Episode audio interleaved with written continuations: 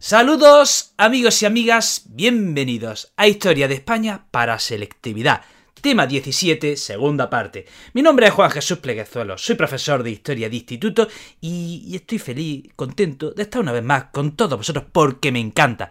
Este podcast está dirigido especialmente a estudiantes de segundo de bachillerato y, tengo la misión, pues, no solo de ayudarles a superar el examen, sino también de, de hacer las cosas un poquito más fáciles porque segundo de bachillerato es un curso muy difícil. Antes de empezar con el programa, dos recordatorios muy importantes. Este podcast, eh, este programa es la segunda parte del tema 17, es decir, eh, ya está explicado el tema general en el podcast número 17 y ahora nos vamos a centrar en un punto. También, si te gusta cómo cuento la historia, si te gusta cómo veo la educación, puedes adquirir mi libro como una historia en Amazon. Empecemos con el programa. Hoy vamos a hablar de las causas que llevan a la proclamación de la Segunda República, las dificultades que se vivieron durante la Segunda República y la relación de estas dificultades con el pedazo de megacacho de crisis que se estaba viviendo en aquella época en el mundo enterito. Entonces, vamos a hablar del contexto previo a la proclamación de la Segunda República. Enero de 1930. ¿Quién se va? ¿Quién se larga? ¿Quién se va de España? Lo sabes ya, habrás respondido. Muy bien. Primo de Rivera, enero de 1930. Primo de Rivera dice, ya está bien, ahí os quedáis, me la aspiro. Y entonces Alfonso XIII tiene la brillante idea de volver al sistema anterior a la dictadura. Antes de la dictadura había un sistema que se llama... No te oigo, no te oigo. ¿Cómo se llama? Restauración. Entonces, eh, Alfonso XIII quiere volver a, la restauración. ¿Cómo? A través de un calendario electoral y eh, a través de ese calendario electoral se quiere volver a lo que había antes. ¿Qué elecciones se van a convocar primero? Las elecciones municipales. ¿Por qué? Porque se pensaba que, las elecciones municipales eran fáciles de manipular debido a que los municipios estaban controlados por unos señores con mucho poder que a través de sus, gracias a su riqueza, eh, controlaban la población con favores y su influencia. ¿Cómo se llamaban esos señores que controlaban sobre todo el medio rural?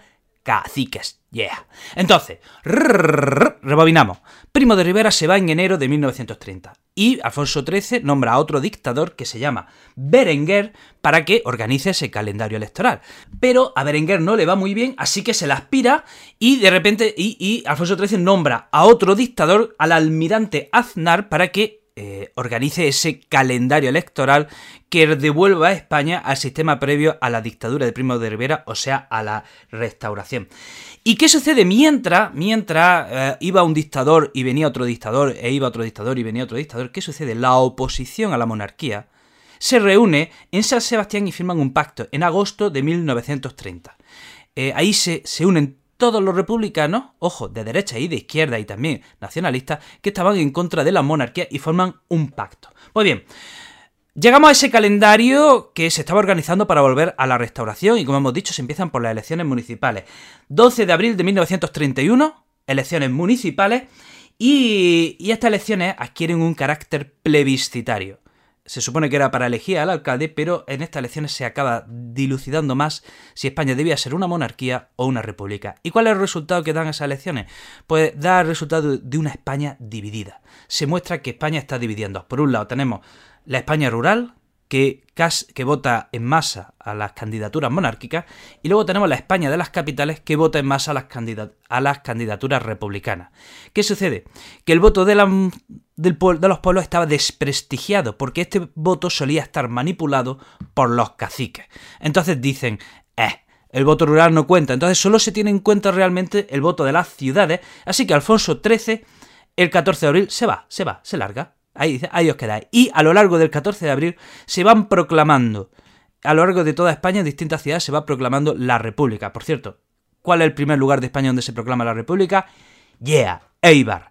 Em, bueno, vamos a hablar de ese gobierno provisional. Eh, bueno, 14 de abril de, de 1931 se proclama la República y se establece un gobierno provisional que lo constituían aquellos firmantes del Pacto de San Sebastián. ¿Quién dirige ese gobierno? Niceto Alcalá Zamora. Eh, y hay que decir que la República supone un, gran intento de modernización de la sociedad española. Se produce un intento serio de modernización. Ahora, vamos a ver cuáles son. Esto es el contexto previo a la proclamación de la Segunda República. Ahora, vamos a ver cuáles son las causas que llevan a esa proclamación de la Segunda República. Bueno, la primera causa que lleva a la proclamación de la Segunda República es el fracaso de la dictadura de Primo de Rivera. Esta dictadura ha, fracasado y no ha terminado de darle solución a los problemas que tenía la sociedad española. Pero claro, Ojo, Alfonso XIII que quería volver a la restauración, pero es que la restauración, el sistema de la restauración también, había fracasado. Recordemos que, los gobiernos no tienen otra mejor idea que meterse en la guerra de Marruecos, que acabó siendo un auténtico desastre. Recordemos el desastre de Anual, cómo acabaron los españoles, ¿eh? y que debido a ese desastre de Anual, al final la única salida que se le ve es la llegada de Primo de Rivera, porque de hecho la llegada de Primo de Rivera es que no tuvo ninguna oposición porque aquello era un caos, entonces llega Primo de Rivera y, se entiende que eso es lo mejor que le puede pasar en ese momento a España porque aquello era un desastre. Entonces, la restauración ha fracasado. Pero es que ahora la dictadura de Primo de Rivera también ha fracasado. Entonces, si la restauración ha fracasado y la dictadura de Primo de Rivera ha fracasado, ¿qué le queda a Alfonso XIII? Se queda sin apoyo.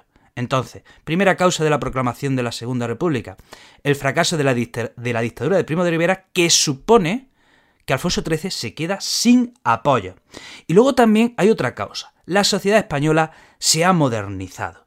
Eh, es verdad que hay buena parte de España que sigue siendo un país agrario, pero en las ciudades eh, nace, en las ciudades está, está, creciendo otra España. Una España donde hay eh, una clase media de pequeños propietarios, de, comerciantes, de profesionales liberales, una, clase media eh, ilustrada, culta, y, esta clase media ya no quiere vivir eh, atrasada en el antiguo régimen. Entonces, eh, hay una modernización de la sociedad española, sobre todo en las ciudades donde nace una clase media. Y luego también la industrialización de ciertas áreas de España da lugar al nacimiento de la clase obrera. Y la clase obrera cada vez más es muy reivindicativa cada vez más reclama sus derechos, no se conforma con, la situación precaria en la que vive, entonces la clase obrera cada vez eh, demanda más eh, un cambio y una mejora en sus condiciones.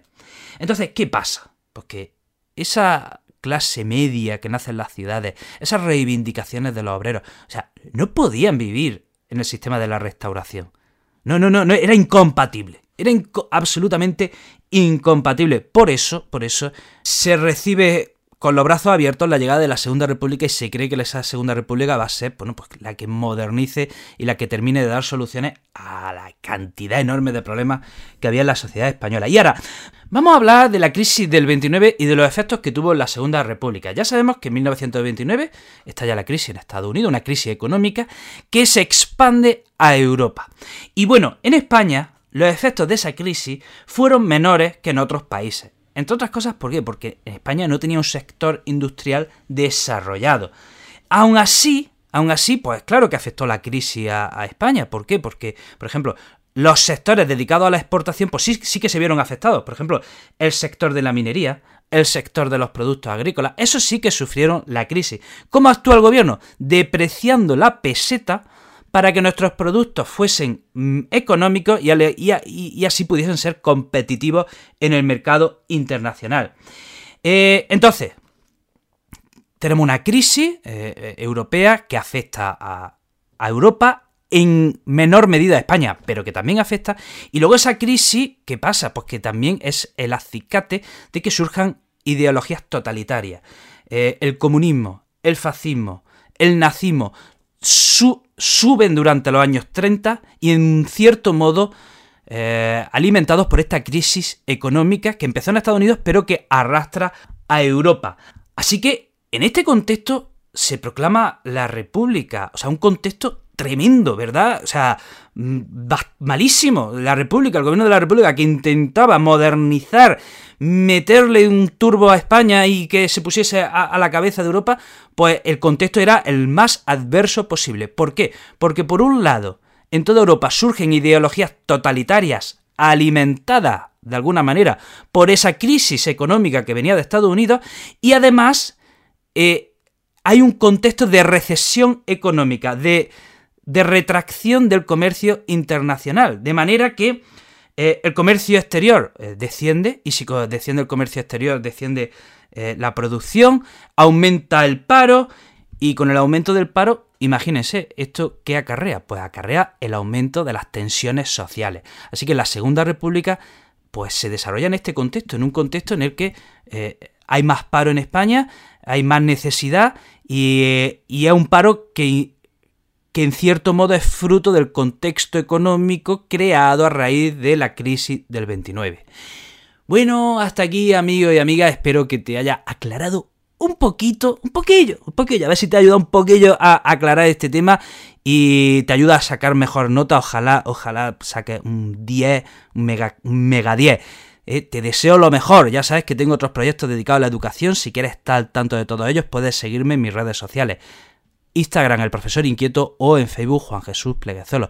Te mando un abrazo enorme, te deseo lo mejor y te espero en el próximo programa.